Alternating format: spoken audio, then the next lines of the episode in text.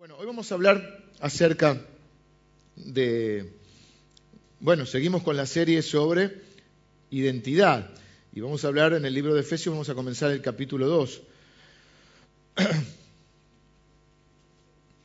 donde estamos viendo quiénes somos, con qué contamos, a partir de, de lo que Cristo ha hecho, de la obra de Cristo. Por eso todo el libro de Efesios va a repetir una frase. Yo les he invitado y les invito nuevamente a que vayan leyendo todo el libro de Efesios. Una de las cartas más lindas de la Biblia. A nosotros nos gusta enseñar libros enteros de la Biblia y ahora lo estamos haciendo con Efesios. Es una de las cartas, eh, toda la Biblia es importante, todavía es inspirada por Dios, pero Efesios junto con Romanos son, cartas eh, muy importantes para todas las personas que, digamos, estamos dentro de lo que se llama el protestantismo, digamos, ¿no? O la reforma, em, más que protestan. Bueno, era una protesta contra algo, pero en realidad lo que nos define más es que eh, se produce una gran reforma que comienza con Martín Lutero, que al leer el libro de Romanos se da cuenta que había muchas cosas que él creía, que le habían enseñado y que practicaba, que no estaban de acuerdo a la palabra de Dios y entonces él, este, Dios comienza a través del Espíritu Santo a darle una nueva o una nueva vieja comprensión, a, redescubrir la escritura. Luego esa, esa, reforma se profundiza con muchos otros hombres. Quizás nosotros recordamos a Lutero, pero está Juan Calvino, está otro que se llamaba Zwinglio en Suiza, en diferentes países de Europa comienza a darse. ¿no? Este, sobre todo comienza en Alemania, pero va por Suiza, por varios países que está Francia. Y entonces, en eso, en eso, este, un, un, hombre que profundiza la reforma se llama Juan Calvino. De ahí vienen los calvinistas. Y Juan Calvino, por supuesto, la carta preferida era Efesios, porque Efesios básicamente la, la tesis central es que nosotros, los que están, empieza a hablar de todas las bendiciones que tienen aquellos que están en Cristo. Ese es el término que usa. La Biblia usa solamente en la palabra cristiano para referirse a un cristiano tres veces. Nosotros estamos los cristianos, los cristianos. La Biblia lo dice tres veces, pero más de 200 veces para referirse a un cristiano usa la frase aquel que está en Cristo, aquel que está en el amado, aquel que está en Él. ¿Mm? Ninguna condenación hay para los cristianos, pero ¿cómo lo dice la Biblia? Ninguna condenación hay para los que están en Cristo. De modo que si alguno está en Cristo, si alguno es cristiano, la Biblia dice en Cristo. De modo que si alguno está en Cristo, es una nueva creación. Las cosas viejas pasaron, todas son hechas nuevas. Y así comienza la Biblia a describir cuál es la verdadera identidad del cristiano. Entonces hemos visto en estas... Ah, y bueno, la tesis central es que, que es lo que, de ahí surge lo que se conoce como la corriente del calvinismo, es que Efesios plantea, Pablo plantea en el libro de Efesios, que Dios nos eligió antes de la fundación del mundo para bendecirnos. El libro comienza diciendo, bendigan al que nos bendijo. Y nos bendijo con toda bendición que ustedes se pueden imaginar.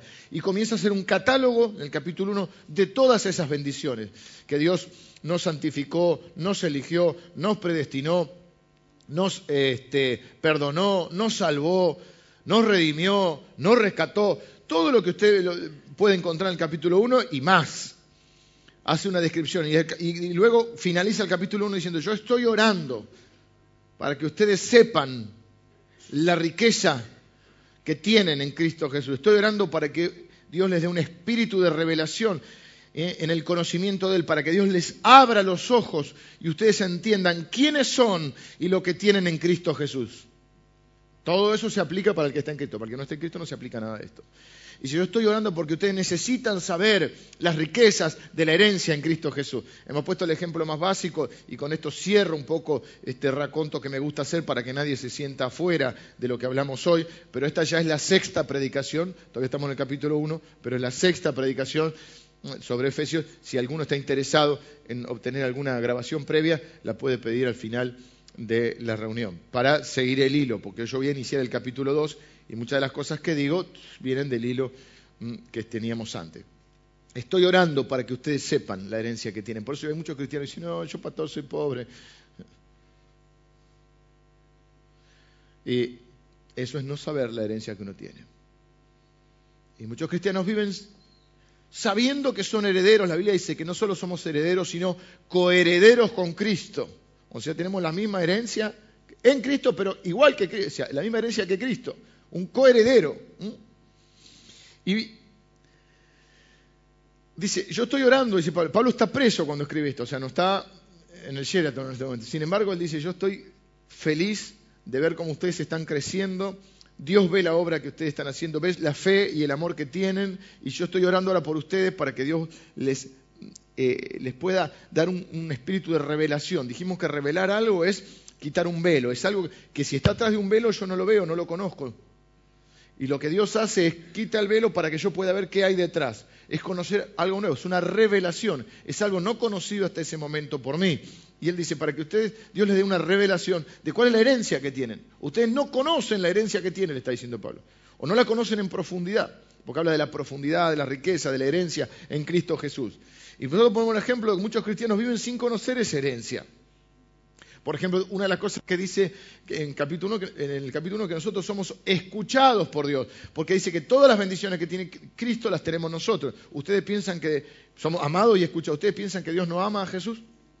¿Ustedes piensan que Dios escucha a Jesús? Si lo escucha Él, me escucha a mí. Entonces ningún cristiano podría, por lo, sí podemos orar juntos porque unimos nuestro corazón y nuestra fe, pero ninguno debería decir, pastor, ore, ore por mí porque a usted Dios lo escucha. Eso es no conocer la herencia. Muchos cristianos vimos así. Entonces es como que, bueno, la mayoría de nosotros somos eh, hijos de inmigrantes o nietos de inmigrantes que han venido eh, de algún otro país. En general han venido mm, de, de la Europa golpeada. Y supongamos que recibimos una carta que nos dice, oh, usted tenía un pariente. Acá hay polacos, ucranianos, checos, españoles, italianos, alemanes. Y usted tenía un pariente, un bisabuelo. ¿eh? Y resulta que falleció el bisabuelo. Uy, qué lástima, pobrecito. No lo conocía, pero... Pero tengo otra noticia, dejó una herencia. Ah, gloria a Dios. Qué bueno. Este, y, usted es el heredero. Primero, como digo, estamos en Argentina, usted piensa que es el cuento del tío para estafarlo, está reacio, después no, eh, estos, estos, alemanes, esto, esta gente miente, miente, menos que nosotros, eh, es verdad, resulta que es verdad, y entonces uno dice, bueno, este, tengo una herencia, soy heredero. ¿Qué hacen los cristianos? ¿Qué haría uno? Mire si no le suena ridículo. Comenzamos a cantar, soy heredero, dígale al de al lado, soy heredero, soy heredero, dígase a sí mismo, soy heredero, soy heredero, tengo una herencia. ¿Mm? Cantemos, tengo una herencia, ¿sí? Pero nunca vamos a ver cuál es la herencia. Suena ridículo. Yo no quiero parecer desesperado ni materialista, pero si me llegan a decir que tengo una herencia de un pariente, lo primero que hago es llamarme así, así, así, como quien no quiere la cosa. ¿Y en qué consiste la herencia? No sabe si dejó mucho. No porque me interese, no, a mí lo material no me interesa, ¿eh? es el afectivo. El afectivo. El Rolex ese es afectivo. Vale, vale 20 mil dólares, pero no, no es por el, no es por el valor, ¿eh? porque siempre la carteamos, no, no, pero la verdad es que uno quisiera ver si hay una herencia. Bueno, imagínense que uno anda diciendo por todos lados que es heredero, pero nunca va a ver la herencia y nunca va a cobrar la herencia. Así hacemos muchos cristianos. Entonces después creemos que somos pobres, porque no conocemos la herencia entre las cosas que hacen a nuestra identidad es que somos herederos.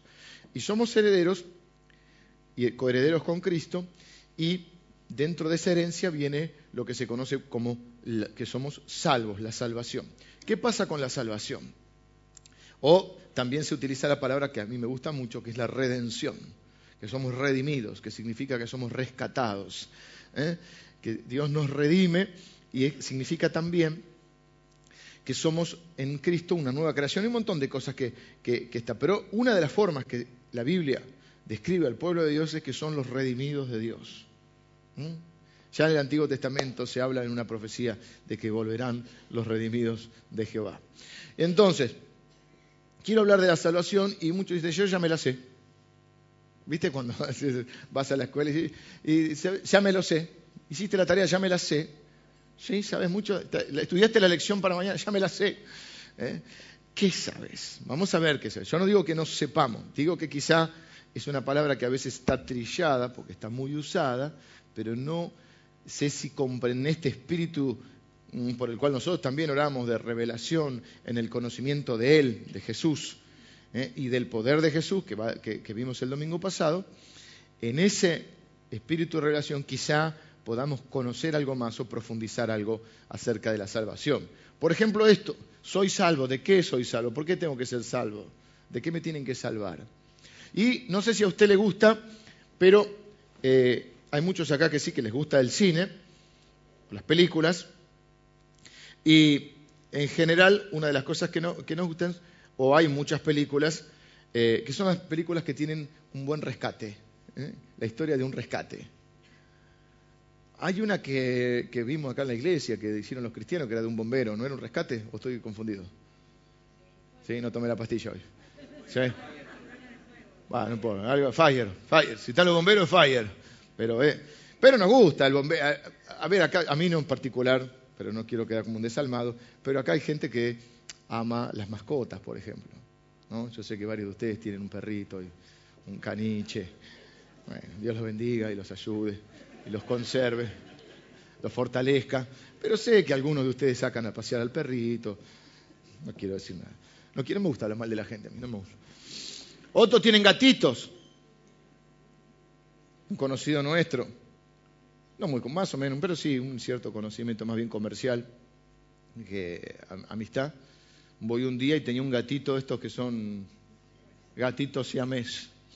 Se tiró del, se tiró del cuarto piso el gatito siamés. No se murió, tranquilo, tranquilo. ¿Eh? Es la peor introducción que hice, pero esta está buena porque vamos a poder conectar con las emociones de algunos de ustedes. El gatito, Amelia, vos que te gustan los gatitos, una cosita así. Y lo veo al gatito, parecía el pirata Morgan con la... No era un yeso, pero le habían puesto allá en Villa de Luján, cuarto piso, ¡pum! Cayó el gatito siamés. Una plata le salió el gatito. El veterinario, las inyecciones, la establillado Sobrevivió. Final feliz. El gatito se amé, después ya lo vi a los otros meses y ya estaba bien. Nos gusta la historia de un rescate, de alguien que se salva. El bombero que va y saca el, gatito de la viejita del árbol, eh, los viejos cuentos así. Y la policía cuando hay un secuestro y de golpe se resuelve. nos ha pasado eh, en nuestro país, bueno, pasa seguido, pero quiero decir eh, que queda esa noticia de que hay un, secuestro, una toma de rehenes y están los, canales de televisión y estamos todos viendo eh, de qué manera va a resolverse eso y, lógicamente con cierta angustia de, que cómo están los rehenes. Y nos alegramos porque ese es el corazón de Dios. Y como nosotros estamos hechos a imagen y semejanza de Dios, eso hace con nuestro corazón nos gustan las historias de rescate porque básicamente la Biblia es la historia del rescate más grande que se produjo que jamás se haya contado. La Biblia es la historia de un rescate. La Biblia es la historia de la redención. La Biblia no habla sobre usted ni sobre mí, habla sobre el Salvador, sobre el Redentor, que sí vino a salvarnos a nosotros. Es decir, lo que la Biblia básicamente, en un resumen que, ya casi es una herejía tratar de resumir la Biblia en un minuto, es que hay un montón de personas, todas, ¿eh? que como consecuencia del pecado tienen sobre su vida una sentencia de muerte. La Biblia dice, por cuanto todos pecaron, están destituidos de la gloria de, Dios, no hay justo ni a un uno, no hay quien entienda, no hay quien busque a Dios, y dice también que la consecuencia del pecado es la muerte. Lo del gatito, eso es para un rubro. Vamos al rubro más, más este, quizá más épico. Las películas a mí me gustaban, pero ahora quedo como un viejo. Así, aparte ahora de la violencia, como estamos con la violencia, no se puede decir nada, una palabra, nada. Pero alguna, algún, buen, algún buen western, algunas de esas de Clint Eastwood me gustaban a mí. La marca de la horca. ¿No la vieron esa? que tiene el pañuelito acá porque lo quisieron matar, pero salvó. Y después, agarrate Catalina, va por todo. Este, esas películas son fantásticas. Yo sé que no, no, no gustan mucho ahora, no están muy de moda, pero aquellos que tenemos algunos años y hemos visto esas películas y queríamos en algún y hemos jugado de chiquitos a, los vaqueros, eh, está lo tienen atadito en la horca. En el pueblo, todo el pueblo se reúne, ¿viste? Era casi como un show, van a comer sanguchitos, lo van a, lo van a ahorcar y aparece la banda ¿eh? y lo rescata. No les gusta tanto, les gusta más la del gatito. Bueno, Dios lo, bendiga. Dios lo bendiga. A mí me encanta. ¿eh? Y lo sacan así en el caballo, el tipo Hay de piratas también así. Si no le gusta de vaquero, tenemos de piratas también. Tampoco. Tampoco se puede ahora. Y si no de pirata, de sol. De princesa, Tony, te falta la mascota. Y si no, tenemos la de los romanos también. Bueno, hay una. Rescatando al soldado Raya. Bueno, qué linda película también. ¿Cuál? ¿Cuál? La lista de Schlinder. Esa es terrible. Schlinder. Cómo rescata. Bueno, nos gusta. Y, cuando al final se pregunta, y por este anillo podría haber rescatado a dos. Y con este reloj podía Increíble. ¿Por qué es eso? Porque nuestro corazón está hecho a, imagen y semejanza de Dios. Nosotros tenemos una sentencia de muerte. Si le gusta el gatito que se está cayendo en este momento, ¿eh? mucha gente se está cayendo ahora del cuarto piso y dice, hasta acá voy bien, hasta acá voy bien. Sí. Creen que, claro, no, yo no tengo ninguna maldición, ninguna pena de muerte sobre mi vida. Claro, no sabes, porque estás cayendo. Y hay otros, sea, algunos se identifican con el gatito siamé, otros nos sentimos que estamos como Clint Eastwood ahí. Eh, y que, otra que era que lo, ponían en un árbol, sentadito en el caballo, y le daban chirlo al caballo y quedabas ahí. Bueno. Nosotros tenemos una sentencia de muerte, eh, estos son los ejemplos, es la peor introducción que he hecho en, en años, pero este, esa es la idea. Esa es la idea, decía el Chapulín. La idea es que tenemos una sentencia de muerte y no nos podemos salvar solos. Ojo acá. No nos podemos salvar solo. Necesitamos un Salvador. Necesitamos que alguien venga a rescatarnos y nos ponga en la familia de Dios. Vamos a leer el capítulo 2 del libro de Efesios, los versículos, eh, bueno, del 1 al 10. Del 1 al 10 vamos a leer. Y Él os dio vida a vosotros. Perdón, perdón. Y Él, porque viene hablando, y está hablando de aquel que todo lo llena en todo, o sea, de Dios, para que se entienda quién es Él. Y Él os dio vida a vosotros cuando estabais muertos en vuestros delitos y pecados, en los cuales anduvisteis en otro tiempo, siguiendo la corriente de este mundo, conforme al príncipe de la potestad del aire, el espíritu que ahora opera en los hijos de desobediencia entre los cuales también todos nosotros vivimos en otro tiempo, en los deseos de nuestra carne, haciendo la voluntad de la carne y de los pensamientos, y éramos por naturaleza hijos de ira, los mismos que los demás. Pero Dios, que es rico en misericordia, por su gran amor con que nos amó, aun estando nosotros muertos en pecado, nos dio vida conjuntamente con Cristo, por gracia sois salvos, y juntamente con Él nos resucitó y asimismo nos hizo sentar en los lugares celestiales con Cristo Jesús, para mostrar en los siglos venideros las abundantes riquezas de su gracia, en su bondad para con nosotros en Cristo Jesús. Porque por gracia sois salvos, por medio de la fe, y esto no de vosotros, pues es don de Dios, no por obras, para que nadie se gloríe, porque somos hechura suya, creados en Cristo Jesús, para buenas obras, las cuales Dios preparó de antemano para que anduviésemos en ellas. Acá vamos a, hay uno de los dos versículos que leímos que después son para memorizar, son para que uno los tiene que tener claro. ¿eh? Porque por gracia sois salvos por medio de la fe, y esto no de vosotros, pues es don de Dios. Es un versículo que uno tiene que memorizarse. También podría memorizarse el 9, que vuelve a decir, no por obras para que nadie se gloríe. Básicamente, con respecto a la salvación, dijimos que nosotros creemos que uno tiene una sentencia de muerte, porque es lo que la Biblia dice ¿eh? sobre nosotros, porque la Biblia dice que la paga del pecado es la muerte y que todos somos pecadores. Por lo tanto, todos los que somos pecadores, nuestra eh, consecuencia va a ser la muerte. Básicamente, con respecto a la salvación, hay dos perspectivas.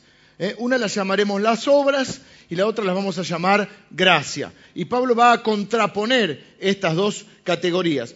La mayoría de las religiones, incluso alguna parte del cristianismo, en nuestro concepto erróneamente, se cree o se basa en el tema de las obras. Hay algunos que creen que se pueden salvar a través de sus obras, ahora voy a explicar qué serían las obras.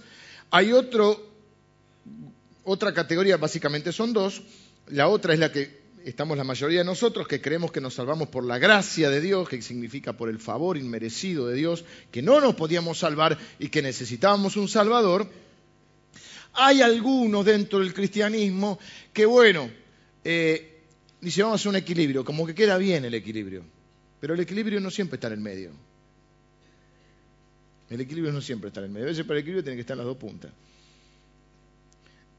Entonces, ¿cuál es el equilibrio? Bueno, fe más obras.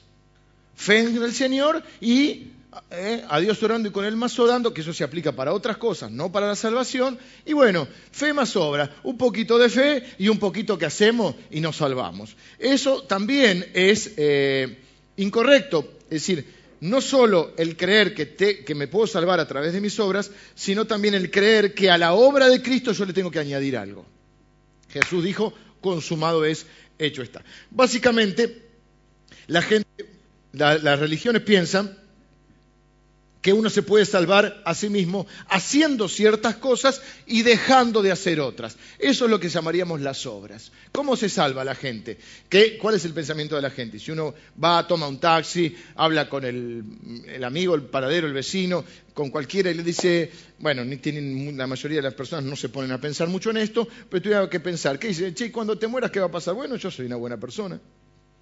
Soy un buen padre, no le hago mal a nadie, no le pongo la basura al vecino en el, en el, en el cajoncito de él, no le estaciono, no le tapo el garage. Bueno, no tapes el garage ahora, está peligroso tapar los garages. ¿eh? Está bravo.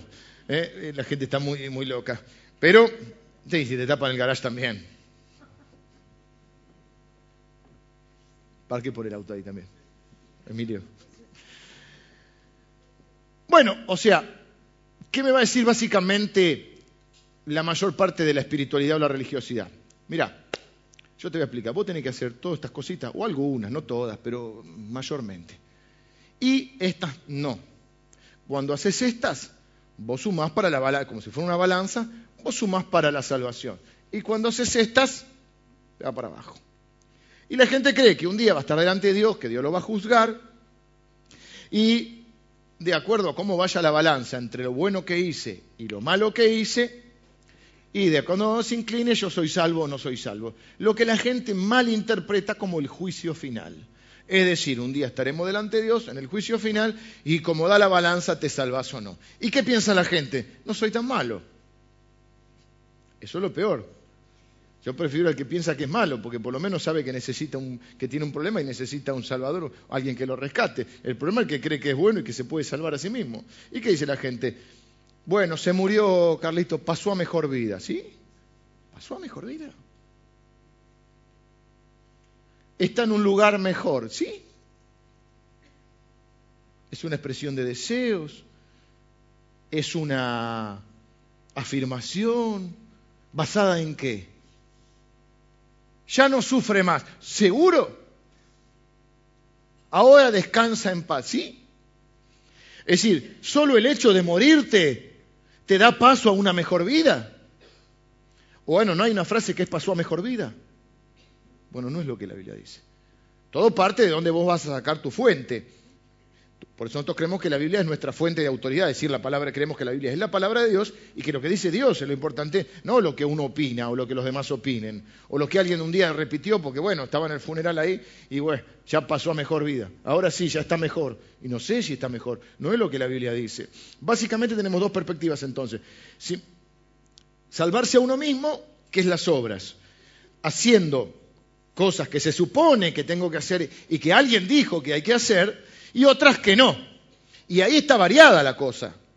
Porque no es todo tan así, porque los tiempos van cambiando también las cosas. Por ejemplo, este, sí hay conceptos que se mantienen, como el de ser, bueno, no robo, no, bueno, no hago esto, no hago lo otro, pero también había momentos que eh, por utilizar, había un tiempo cuando surgieron las locomotoras, que si te subías a un tren como el tren del diablo, perdías la salvación. Algunos lo tienen con que si bailás, te vestís así o haces esto, lo otro. Bueno, si vos tenés que hacer esto y dejar de hacer esto. Y esa lista va variando de acuerdo a quien la arma. La segunda opción es la gracia, que, que dice, no somos salvos por nuestras propias obras, somos salvos por obras, pero no por las nuestras, sino por las de Jesús, por la obra de Cristo. Anhelar ser salvo por las buenas obras no es del todo malo. El problema es si las obras son de alguien más que no sea Jesús. ¿Sí? O sea, también somos salvos por obras, la gracia, pero no por la obra nuestra, por la obra de Cristo.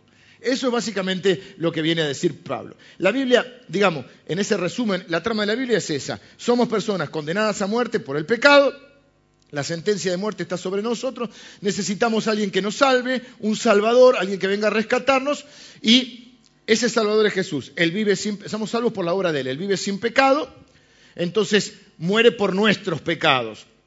Él este, muere en la cruz en nuestro lugar, su muerte la que nos salva a nosotros. Resucita de la muerte, conquista a nuestros enemigos. El pecado, Satanás eh, y la muerte. Y su victoria es la nuestra. En el medio experimentamos la salvación y somos rescatados.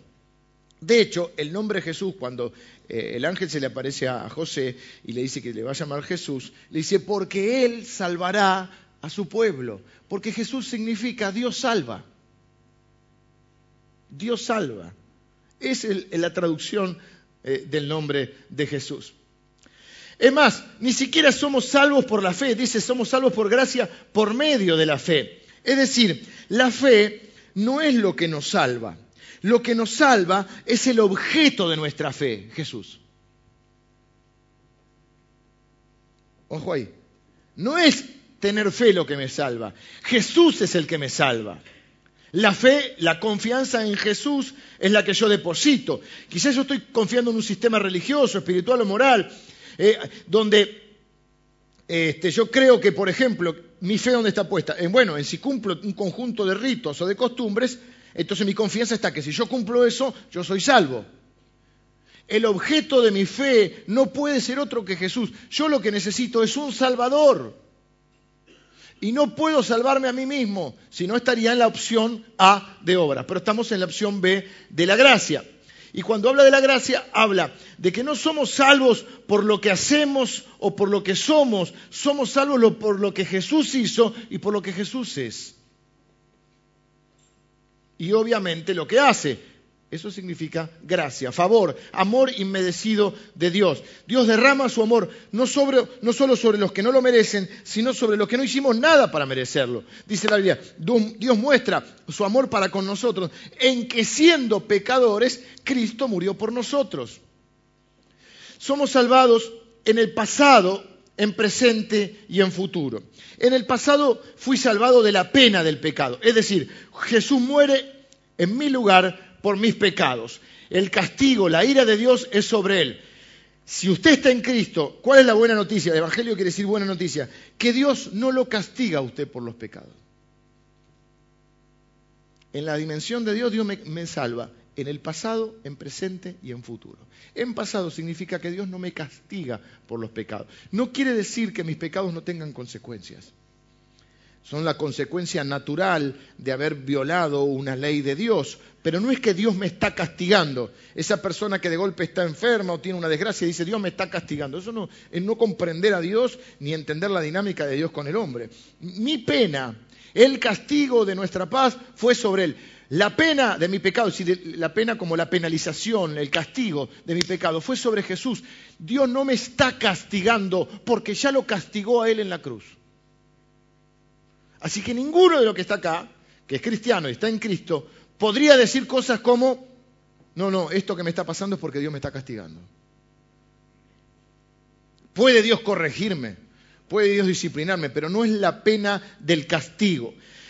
como Dios no me va a castigar por el pecado, porque Jesús ya fue castigado en mi lugar, tampoco al morir voy a sufrir una pena eterna del pecado porque Jesús ya pagó en la cruz por eso dos mil años. Así que nadie puede tampoco perder la salvación porque la pena se fue pagada. Dios no me va a penalizar ni en esta vida, ni me va a quitar la salvación, ni me va a castigar después de la muerte si estoy en Cristo. La pena del pecado ya fue pagada. En el presente, en esta vida, también soy salvo del pecado. Soy salvo en realidad del poder de pecado. Présteme atención acá. Es decir, yo fui salvado en Cristo de la penalización por el pecado. Dios ya no me va a castigar a mí por el pecado, porque lo castigo a Él en mi lugar.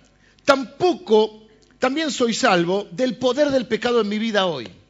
La Biblia dice que nosotros llamamos una vida de pecado y que en Cristo recibimos una nueva naturaleza, un nuevo poder, el poder de Dios. Ahora el poder de Dios, manifestado en la, persona del Espíritu Santo, está en mí, está conmigo y está sobre mí. ¿Qué significa esto? Que ahora yo puedo resistir a las tentaciones que antes no podía. Que yo ahora puedo, por primera vez en mi vida, decir no en vez de sí. Obedecer en vez de desobedecer. Yo era un hijo de desobediencia, ahora soy un hijo de Dios.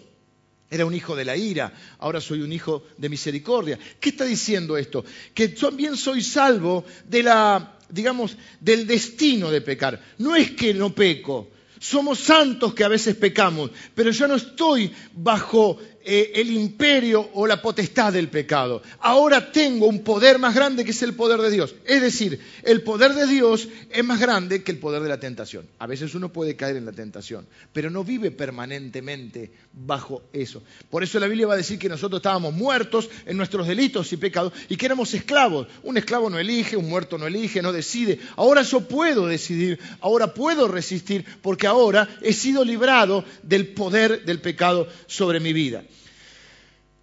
Esto es importante por lo que les dije al principio, porque muchas veces escuchamos, bueno, ok, le entregas tu vida a Jesús, te morís, vas al cielo. En el medio está la vida.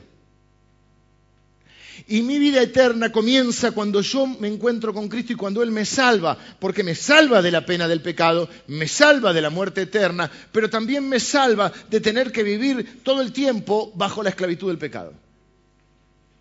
Hay un nuevo poder en mí, soy una nueva criatura, una nueva naturaleza. Y tercero, en el futuro voy a ser salvo para siempre de la presencia del pecado. Cuando Dios hizo el mundo, lo hizo perfecto. Lo terminó y dice la Biblia que Dios dijo que era bueno.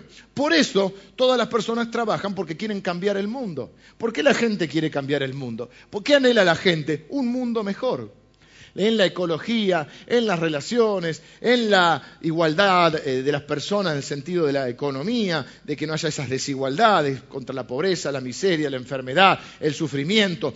¿Cuál es lo que la gente anhela? Anhela ese mundo que Dios creó. Lo que dice la Biblia es que un día nos vamos a ser librados de la presencia del pecado para siempre. Es decir, vamos a volver a ese mundo ideal al cual nosotros sentimos que lo perdimos y que queremos recuperar, y que ese mundo que va a ser, se va a llamar reino de Dios. Y dice la Biblia cuando lo describe que no habrá pecado, no habrá enfermedad, no habrá muerte, no habrá sufrimiento, no habrá devastación. Es decir, no vamos a necesitar hospitales, no vamos a necesitar policía, no vamos a necesitar ejércitos, no vamos a necesitar cementerios. Mientras estamos en este mundo, sí, porque el mundo ha, el pecado ha afectado e infectado a todos. Así que los cristianos fuimos salvados en el pasado, en el presente y en el futuro. ¿De qué somos salvados? Alguien se preguntó alguna vez, Dios te salva, pero yo, si no siento la necesidad o no veo el problema, no voy a, querer, no voy a sentir la necesidad de un Salvador. Si usted está ahogando, ¿a quién llama? No con el, no con el pollo acá. si se va con un cacho de pollo, que su señora le dé un buen. No, no. Si usted está ahogando en el mar, llama al guardavidas. Si se le incendia la casa, al bombero. Si lo están robando, bueno, no sabemos, pero.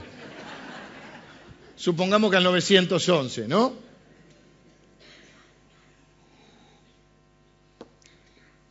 Si usted no sabe que necesita un Salvador, si usted no sabe que se está muriendo? Dice, pero yo voy bien. Sí, hasta acá va bien. Yo no siento el, castigo, la consecuencia del pecado en mi vida hoy. voy a decir algo que es fuerte y la gente dice, no, no es muy amoroso hablar del infierno, es muy amoroso hablar del infierno. Tengo que tener el amor de Dios en mi corazón para hablarte del infierno, porque si no, no me conviene, no me hace popular, es, un poco desagradable, pero es muy amoroso hablar del infierno. Porque estoy diciendo que esa sentencia está sobre nosotros y estoy diciendo cómo podemos evitar esa sentencia. ¿Qué hizo Cristo para que nosotros evitemos esa sentencia? Pero si no, si no abrazamos la palabra de Dios y no reconocemos que necesitamos un Salvador y que ese Salvador Jesús, nos vamos a ir al infierno no vamos ni a un lugar mejor, ni vamos a descansar en paz, ni va a terminar el sufrimiento, ni nada de eso. Porque todo lo que estoy diciendo es para los que están en Cristo. Así que es muy amoroso hablar de esto. ¿Salvados de qué?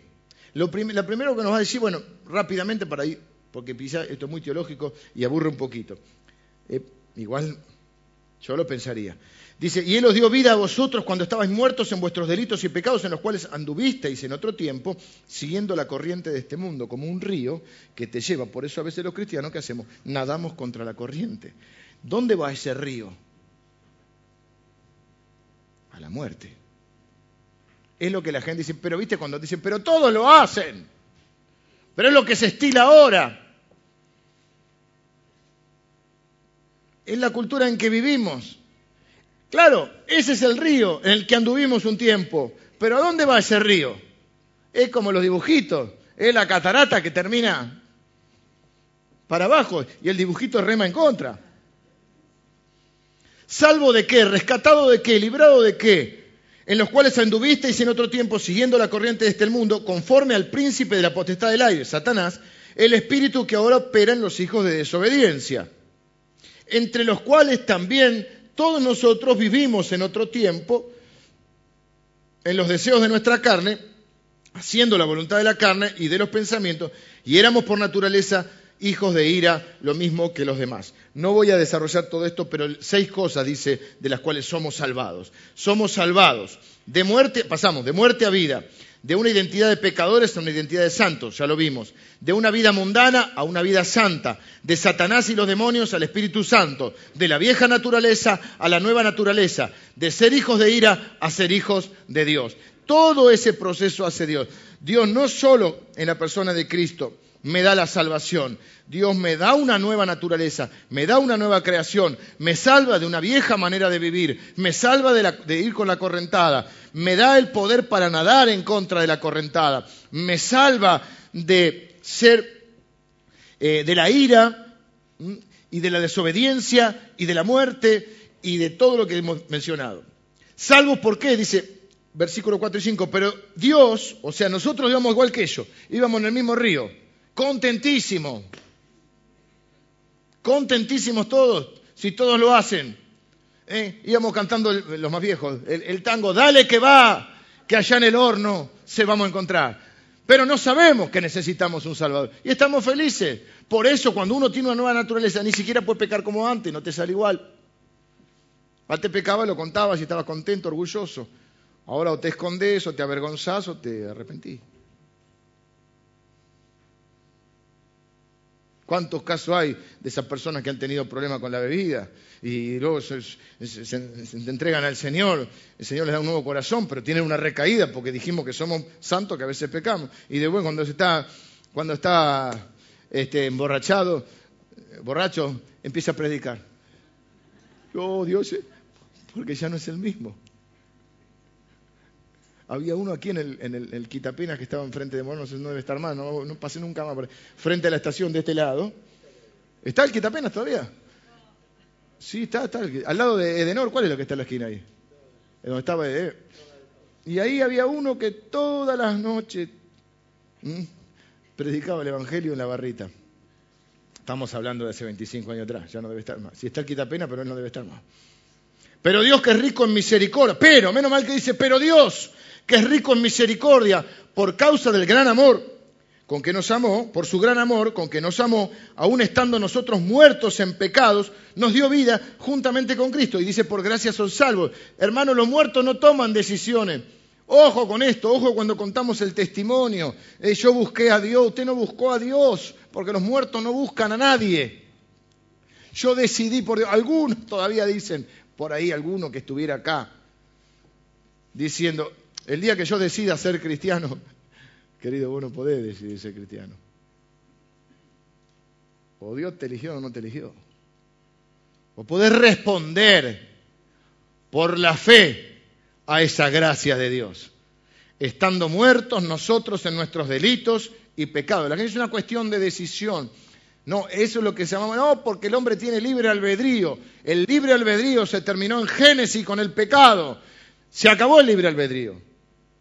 Quizá usted le enseñaron así. Miren, Dios murió por todo, todos tenemos libre albedrío. El que elige por Dios se salva, el que no elige por Dios, eso es obras. Eso es obras. Porque ¿qué momento yo dejé de poder elegir? Cuando caí esclavo del pecado, cuando me morí. Génesis capítulo 2.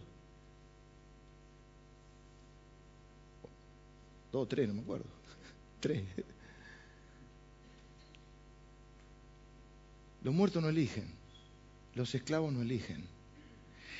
Dice la Biblia que Dios nos redimió, nos rescató, a los que les gusta la historia del rescate, del reino de las tinieblas y nos trasladó al reino de su amado Hijo. Por eso dice la Biblia que necesitamos ser libres. ¿Vieron? Si el Hijo os libertare, seréis verdaderamente libres. ¿Qué hace Dios? Me hace libre. ¿Libre para qué? Para elegir. Y ninguna persona libre y que tenga su razonamiento medianamente normal no va a elegir por Dios. La gente no elige por Dios porque no es libre. Porque está qué cosa? Esclava del pecado. Cuando me sacan la esclavitud del pecado, es como que me abren los ojos, yo soy libre para... Ahí sí tengo, recupero el libre albedrío y puedo elegir. Y ahí elijo por Dios. ¿Qué es elegir por Dios? Es cuando uno responde con fe. Lo que estamos haciendo hoy, porque todos somos teólogos en este lugar, aunque no lo sepamos, es entender lo que pasó en nuestra vida. Algunos tiene que pasar y algunos ya pasó en su vida, pero realmente no sabemos bien qué pasó. Sentimos algo, quizá el predicador en su afán de contarnos los beneficios de Dios nos dice, vení si estás triste, si estás sin trabajo, si estás enfermo, que Dios te va a dar una nueva vida y vos lo que querés trabajo. Vos lo que querés recuperar tu novia que te dejó. Vos lo que querés recuperar tu matrimonio que está en crisis, pero no entendiste la salvación y el Evangelio. O lo vamos entendiendo, nadie lo entiende. Es un cúmulo de emociones que van sucediendo dentro nuestro. Y lo que estamos haciendo hoy, poner un poquito en palabra, todo parte de esa herencia que hemos recibido. Porque la mayoría se muere sin saber la herencia. ¿Y qué hace? ¿Son salvos? Sí, son salvos igual, aunque no entiendan todo. Si nacieron de nuevo, son salvos igual. El problema es que van a vivir una vida miserable acá. Por eso David va a decir, devuélveme el gozo de la salvación. La salvación no se la podía quitar el diablo, el diablo le podía robar el gozo. Y el gozo es la alegría de vivir sabiendo quién soy, para qué soy, de qué me salvó Dios. Si yo no sé el peligro, no voy a valorar tanto la, salvación. Si yo no sabía que necesitaba, si yo no, yo voy a la playa y lo veo al guardavidas y digo, este, haciéndose el cancherito, ¿viste? Porque anda con el shortcito, todo eso. ¿Y qué dicen los hombres? Debe ser gay. ¿Y cuándo lo valoran? Ah, cuando te estás ahogando ahí adentro. Vení vos que sos tan bueno. Todos criticamos a la policía. Ah, que la policía es esto, lo otro. No vamos a entrar en detalle. Pero cuando estás en algún lugar en peligro y aparece un autito de la policía, vos estás... Los bomberos, cuando te paran el semáforo o te tocan el timbre para el bono contribución, la bicicleta que jamás será sorteada, televisor 25, 28 pulgadas, 35 pulgadas, 2000 pulgadas. Decirle que no estamos, decirle que no está. Vení, maní, me agarraste, simple, me agarraste, si justo me agarraste. Pero cuando se te entra a quemar el rancho, menos mal que existen los bomberos. Cuando, cuando se inunda la ciudad, y vienen los bomberos y traen las cosas. Esto es lo mismo, si no sabemos de qué somos rescatados, no valoramos. Entonces decimos, soy salvo, la salvación. Nos dio vida juntamente con Cristo. Esa es nuestra identidad, en Cristo. Y los versículos 8 y 9 son fundamentales, porque dice, porque por gracia sois salvos por medio de la fe, y esto no de vosotros, pues es don de Dios no por obras, para que nadie se gloríe. Esto lo tendríamos que eh, casi que aprendernos lo de memoria. ¿Salvados para qué? ¿Mm?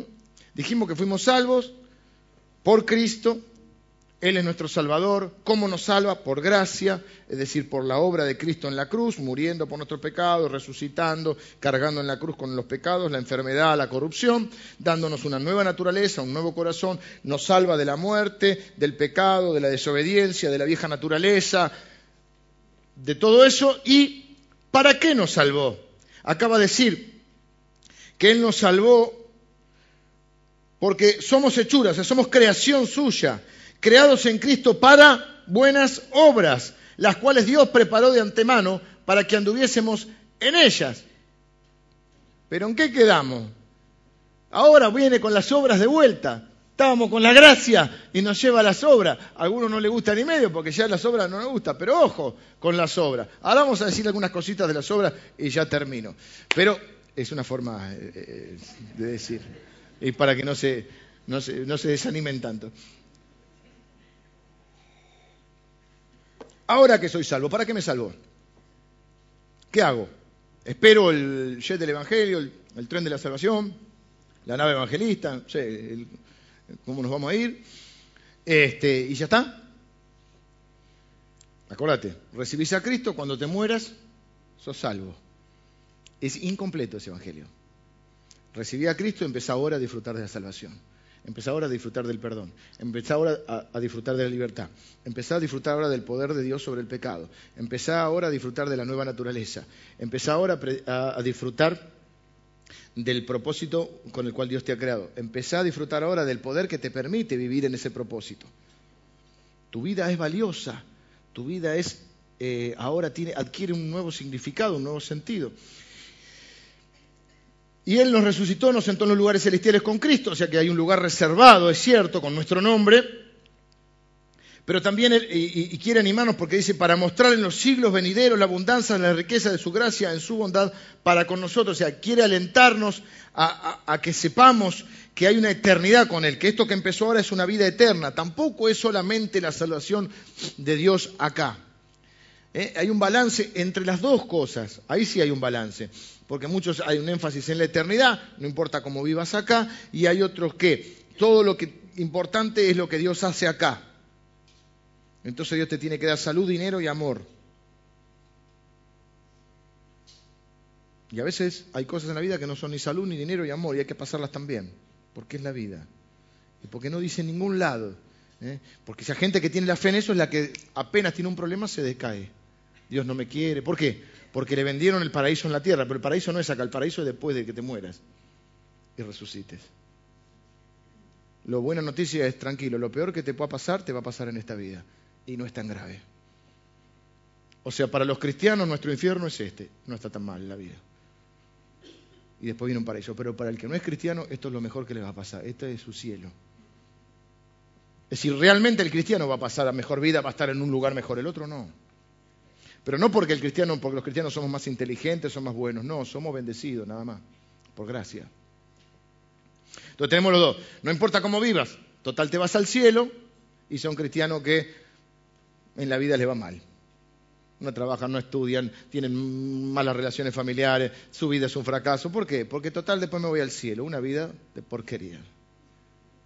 Y están los otros que han captado un evangelio terrenal y que lo importante es que Dios te dé ahora salud, dinero y amor. Venía Jesús, así te eh, sacudí la llave de tu casa, Dios te dé una casa mejor, un auto mejor, eh, una esposa mejor y, listo. El evangelio que se conoce como el evangelio de las ofertas, ¿no? Eh, no, todo es acá. Me pasaron una frase esta semana, un hermano que decía, de un, viejo predicador que ya murió, lo que Pablo tenía por basura para algunos predicadores y cristianos es su currículum. es buena, ¿eh? ¿Les gustó? ¿Les gustó? Las obras no salvan, las que nos salvan son las obras de Jesús. Él obra en nosotros, obra por medio de nosotros y las obras que nosotros hacemos ahora son un acto de adoración. Es decir, las obras son el resultado de sus obras. A diferencia de la religiosidad que va a decir, las obras te van a salvar, lo que nosotros decimos es, la gracia de Dios, Dios Jesús te salva por gracia, por la fe en Él y eso va a traer a tu vida como consecuencia obras. ¿Por qué trae obras la fe? Por eso va a decir la Biblia que la fe engendra obras. ¿Por qué tengo obras? Porque ahora lo que cambia es que ahora opera el Espíritu de Dios en mí, el poder de Dios en mí. Por eso nosotros hacemos al revés. A veces los cristianos queremos dar buenos consejos. Los cristianos no tenemos que dar buenos consejos, tenemos que dar buenas noticias, tenemos que dar el Evangelio. Vos le una persona, mira, no tomes más, eh, porque te hace mal, tenés que dejar de tomar, buscate un trabajo. No puede. No puede porque está, no tiene libre albedrío porque está bajo el poder del pecado. Lo que vos tenés que darle es el Evangelio, buena noticia. Mirá, Cristo te salva, Cristo murió por vos. Cuando Cristo, el Espíritu Santo, eh, lo hace nacer de nuevo, entonces sí puede vivir de otra manera. Y entonces va a engendrar obras. Pero a veces decimos, no, no, pero si yo tengo fe tengo que engendrar obra. Vos no podés engendrar obra. No es yo vivo, yo le dediqué mi vida al Señor, yo vivo para el Señor. No, no, en realidad yo vivo la vida del Señor. Es decir, el Señor vive su vida a través mío. Parece una cuestión semántica, pero es diferente. El otro es el esfuerzo humano por hacer algo y la realidad es que no puede. Y vos le decís, no, mirá, no tenés que robar, no tenés que hacer esto. No puede. Por eso la fe es la que la engendra las obras. Ahora voy a hablar de las obras un ratito y sí voy a terminar. Porque la postura de lo que se conoce como quizá el ultracalvinismo, que no es mi postura tampoco, es decir, la gente siempre va como en un péndulo, ¿no? Entonces están los que se quieren salvar a través de las obras, que es la mayor parte de las religiones, incluso parte del cristianismo. Los que dicen, bueno, no, no, es Cristo, pero hay que agregarle algunas obras. Eso se da mucho en el cristianismo. Es decir, está bien, Cristo te salva, pero vos, con esto de que tenés que cuidar tu salvación, con temor y temblor, tenés que hacer una serie de cosas. Si no las haces, mm, no sé qué va a pasar. Mm, ¿Viste eso? Mm, y te lo dejan ahí. Y estamos los que dicen, bueno, somos salvos por la gracia, pero hemos entendido que la gracia, mucha gente ha comprendido y vive en la gracia de Dios y otra gente ha comprendido quizá mal la gracia de Dios. Entonces, no importa cómo vivas. Como Dios te salva, te perdona y no te castiga por los pecados, ah, quiere decir que puedo hacer un desastre en esta vida. Total, igual soy salvo. Pastor te está diciendo, el que está razonando así no es salvo. ¿Por qué? Porque no tiene el nuevo corazón. Porque lo que trae el nuevo corazón es un deseo profundo de agradar a Dios. Y uno dice, no, pero todavía tengo deseos que no son de Dios. Yo también. Nos vamos a contar acá para no... Entre gitanos nos vamos a adivinar la suerte, decía uno, ¿no? Pero es cierto que Pablo, Pablo nos dice que dentro mío está la batalla entre la carne y el espíritu y y los deseos de la carne se oponen a los deseos del espíritu y hay como una guerra civil dentro mío? Sí. Esos deseos, esos bajos instintos están en mí.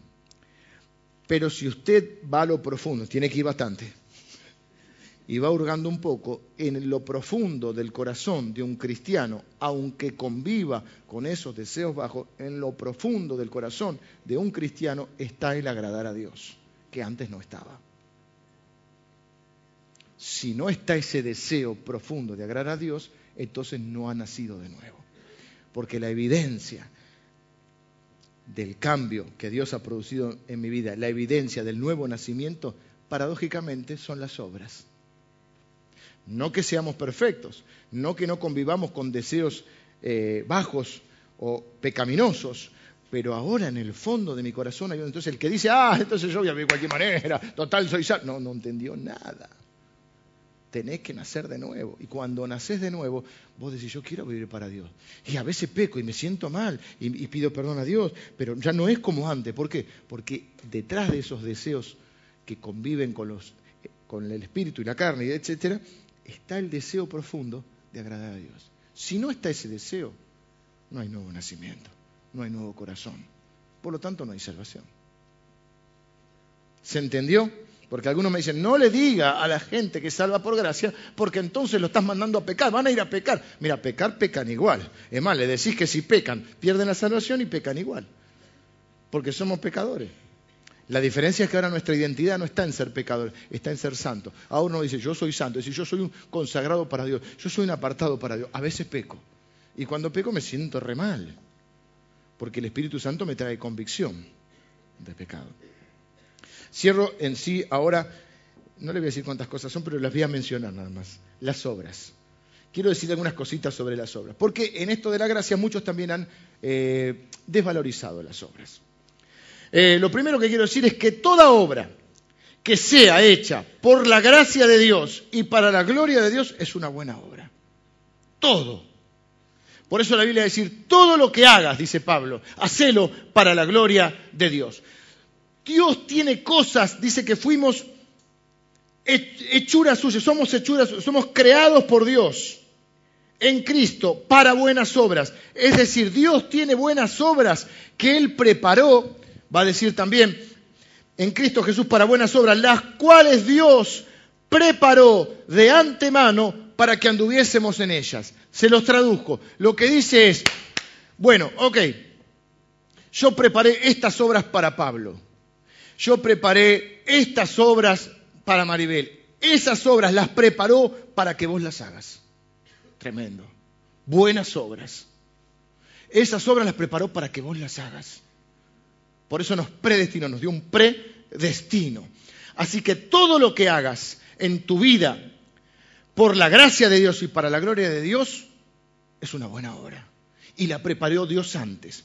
Es decir, traducido, tu vida tiene valor, tu vida tiene significado, tu vida está impulsada por un propósito que es el poder de la gracia de Dios. Segundo, la gracia y las obras no se contradicen. Si bien hay dos posturas en cuanto a la salvación, en la práctica en nuestra vida, las obras y la gracia no se contradicen. Por la gracia de Dios, mis pecados son perdonados. Y por la gracia de Dios yo puedo hacer buenas obras para la alabanza de Dios.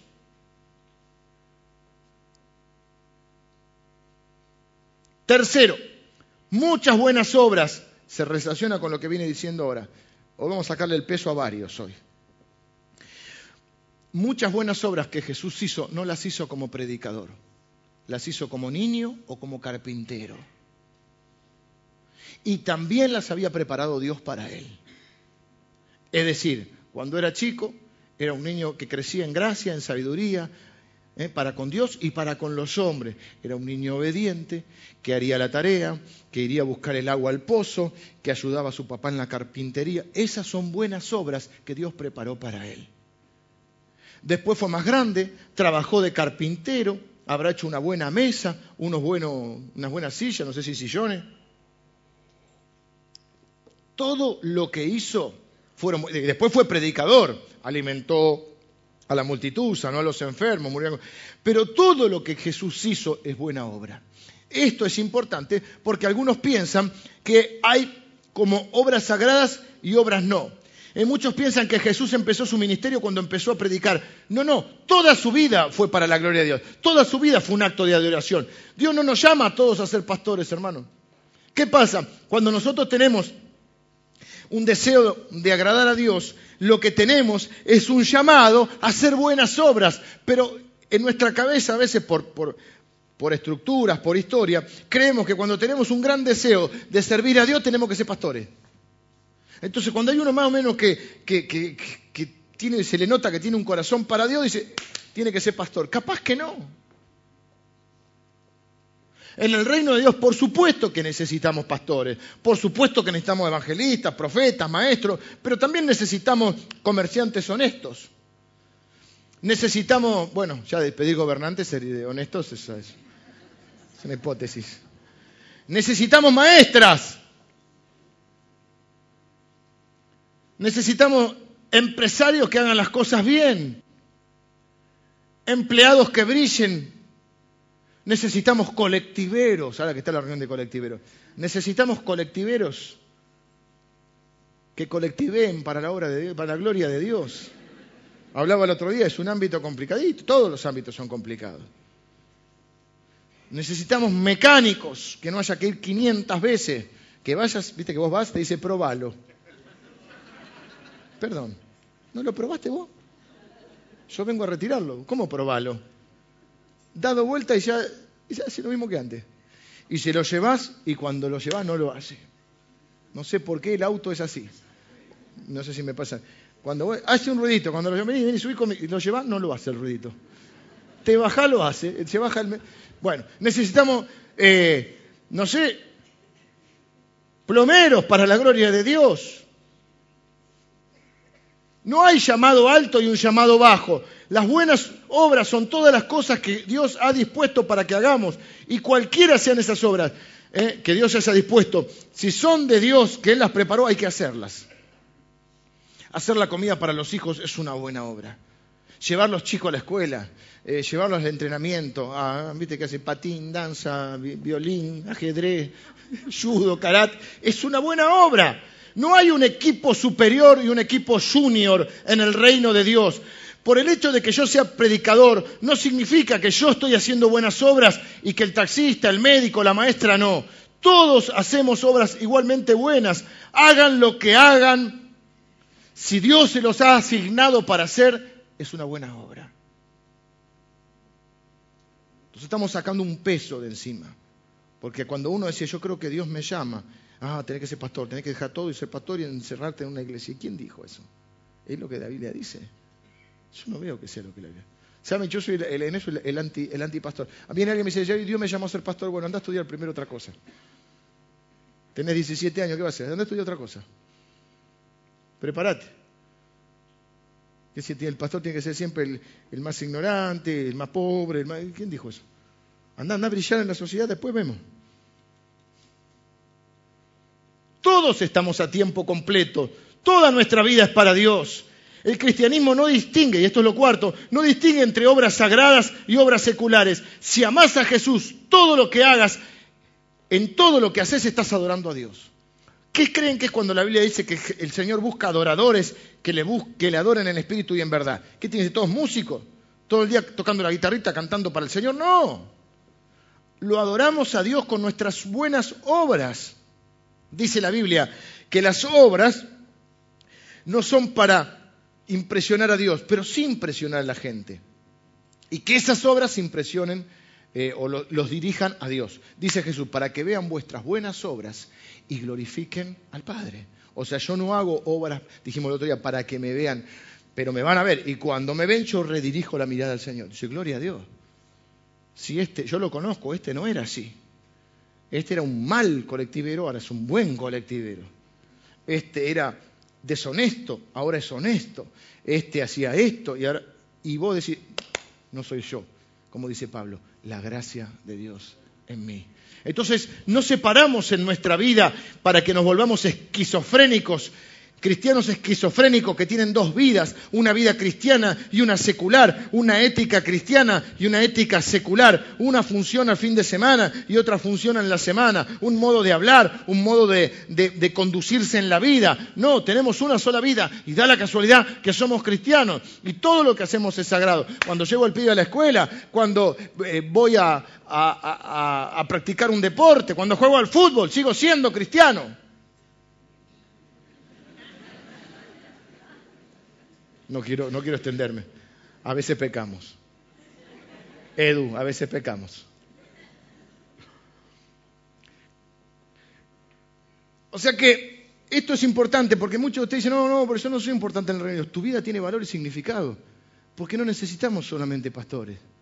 Necesitamos comerciantes, empresarios, empleados, maestros, profesionales, médicos, abogados. Bueno, encontrar un abogado eh, ¿Qué más? Contadores, honestos. Ya estoy pidiendo mucho yo. Estoy con un alto nivel de fe. Gente que cuando va a hacer un trabajo, cobre por el trabajo que hizo y no cobre de más. Gente que no se quede con lo de los demás. Gente que pague sus deudas. No, yo hoy estoy bajo la unción de la... Gente que pague sus, que honre su palabra y sus compromisos. Que cuando dice te voy a pagar el martes, eh, te pago en 20 días en 30, no no muchos los cheques no se aceptan tanto como te pago en, paga en 30 días. que su palabra vuelva a tener valor. ¿Por qué tenemos que firmar tantos contratos? Porque nadie le cree a nadie.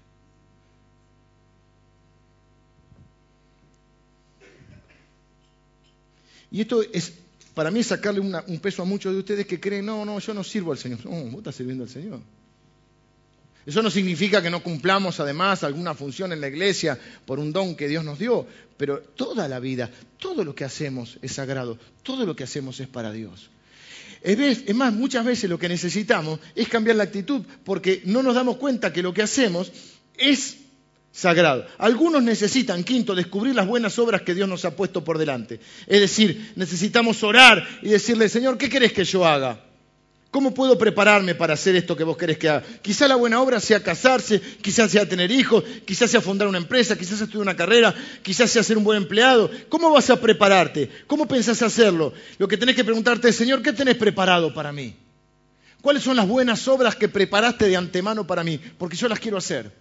Porque ahora tengo el nuevo poder, el del Espíritu Santo, para hacerlas. Y ahora tengo el deseo de hacerlo. Antes ni, ni me pensaba.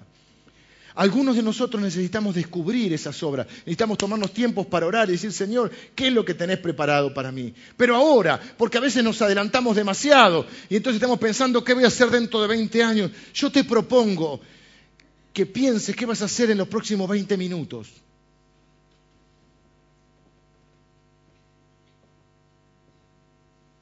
O 60. Empezá con esa buena obra, con la que te toca hacer ahora cuando termine la reunión.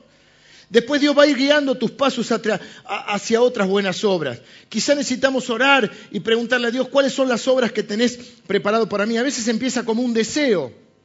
Y no, la verdad es que yo este, tengo una gran compasión por los niños y me gustaría enseñarles la palabra de Dios. Bueno, ese deseo quizá está engendrando Dios una buena obra.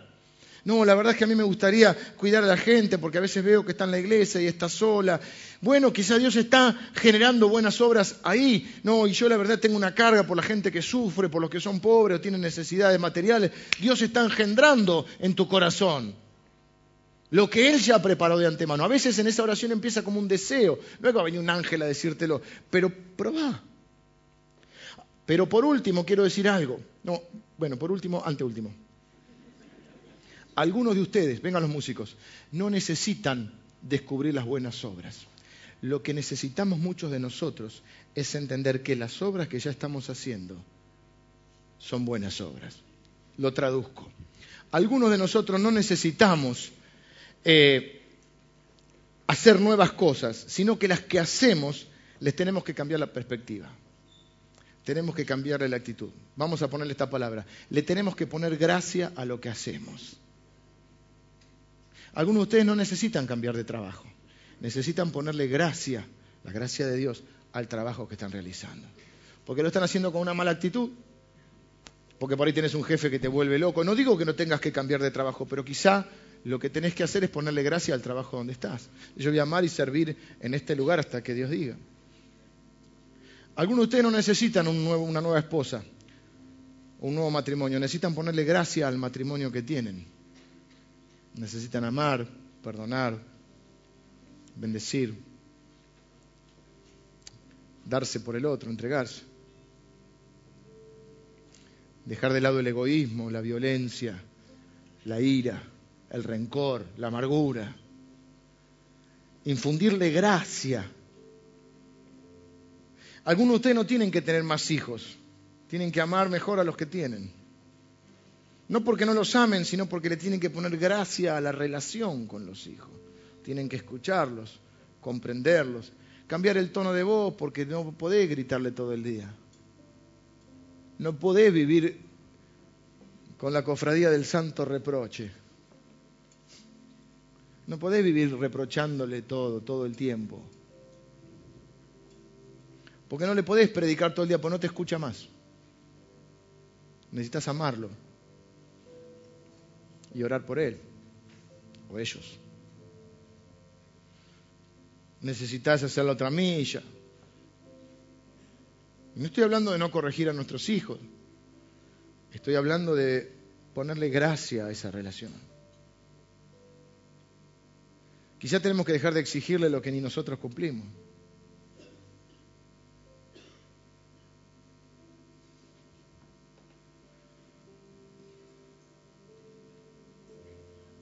Por último, ahora sí, Dios no necesita mis buenas obras, pero mi prójimo sí. Dios no necesita que yo lo bendiga con mis obras, pero mi prójimo necesita que yo lo bendiga. Dios no necesita útiles escolares. Pero hay un montón de pibes que sí. Dios no necesita zapatillas nuevas. Pero hay un montón de pibes que no las tienen.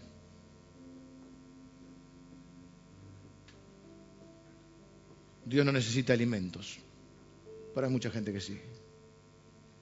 Menos abrigo, pero ahora viene el invierno, hay mucha gente que lo necesita.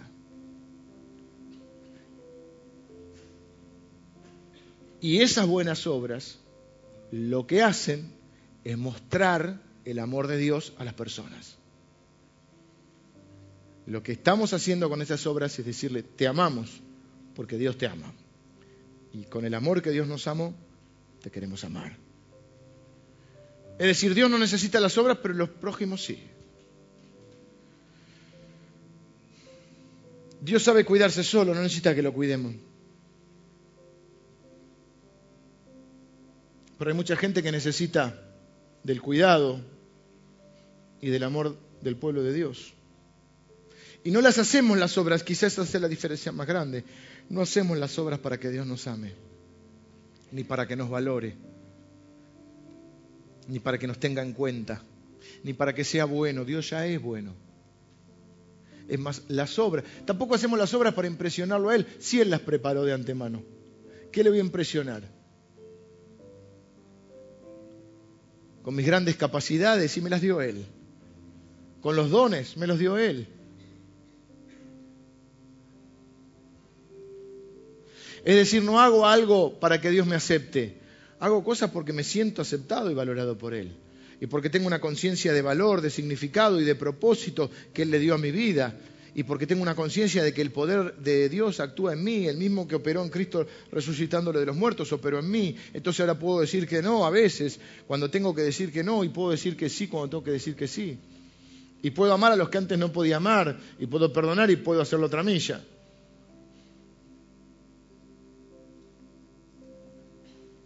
Ven que la salvación es mucho más que una palabra trillada. Somos salvos, hermano, por gracia, por medio de la fe. Salvos de una manera horrible de vivir, que lo único que trae es consecuencias de dolor a nuestra vida y a los que están cerca nuestro. Dura cosa es dar patadas contra el aguijón. Dura cosa es pegarle patadas a un clavo, está diciendo la Biblia. Y eso es lo que hacemos cuando caminamos sin Dios.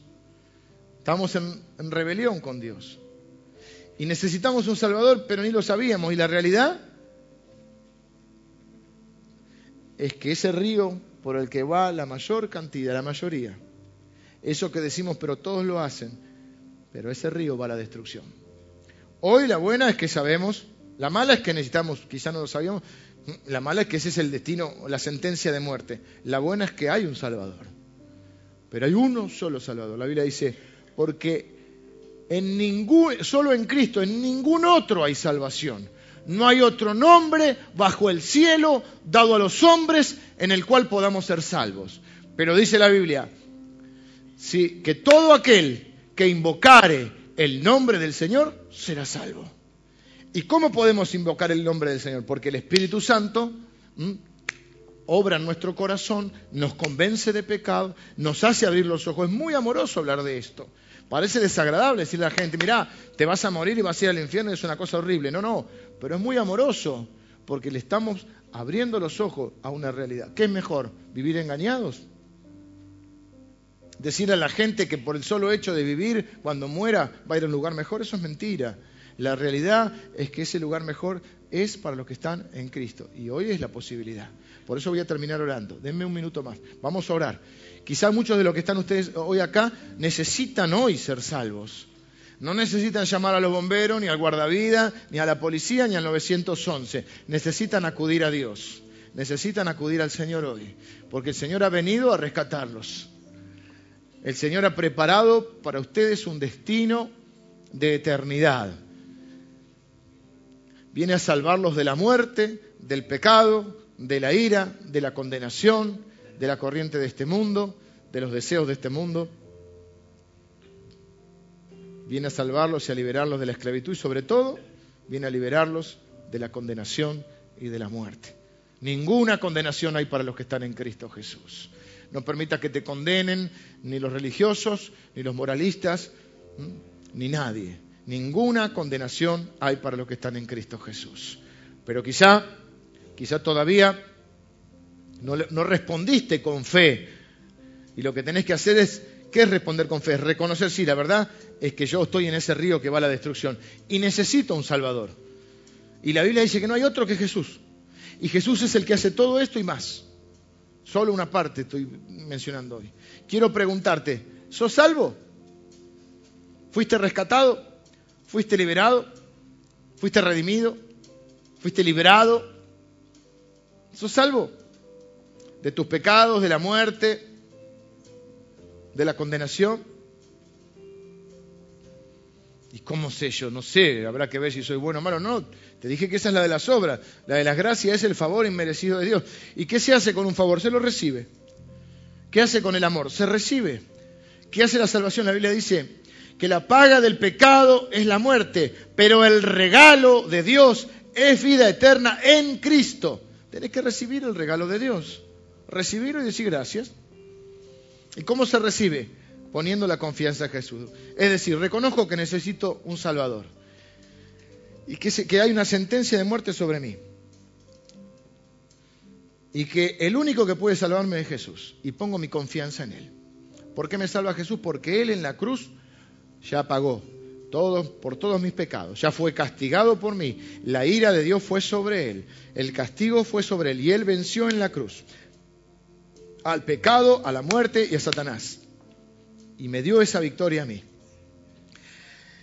¿Querés orar conmigo? Vamos a orar juntos. Decirle, Señor, yo reconozco que soy pecador, que he pecado, que he quebrantado tus leyes, que he pasado los límites y que necesito un Salvador, alguien que me rescate. Y reconozco que ese Salvador es Jesús, que no hay otro que pueda salvarme y pongo mi confianza, es decir, mi fe en Él. Te entrego mi corazón. Te pido perdón por mis pecados, me arrepiento de mis pecados. Y te pido que me des un nuevo corazón, que perdones mis pecados, que me des el Espíritu Santo y el regalo de la vida eterna. Si estás orando así, esto es lo que está haciendo Dios en tu vida. Está derramando gracia, está derramando amor inmerecido, favor inmerecido sobre tu vida.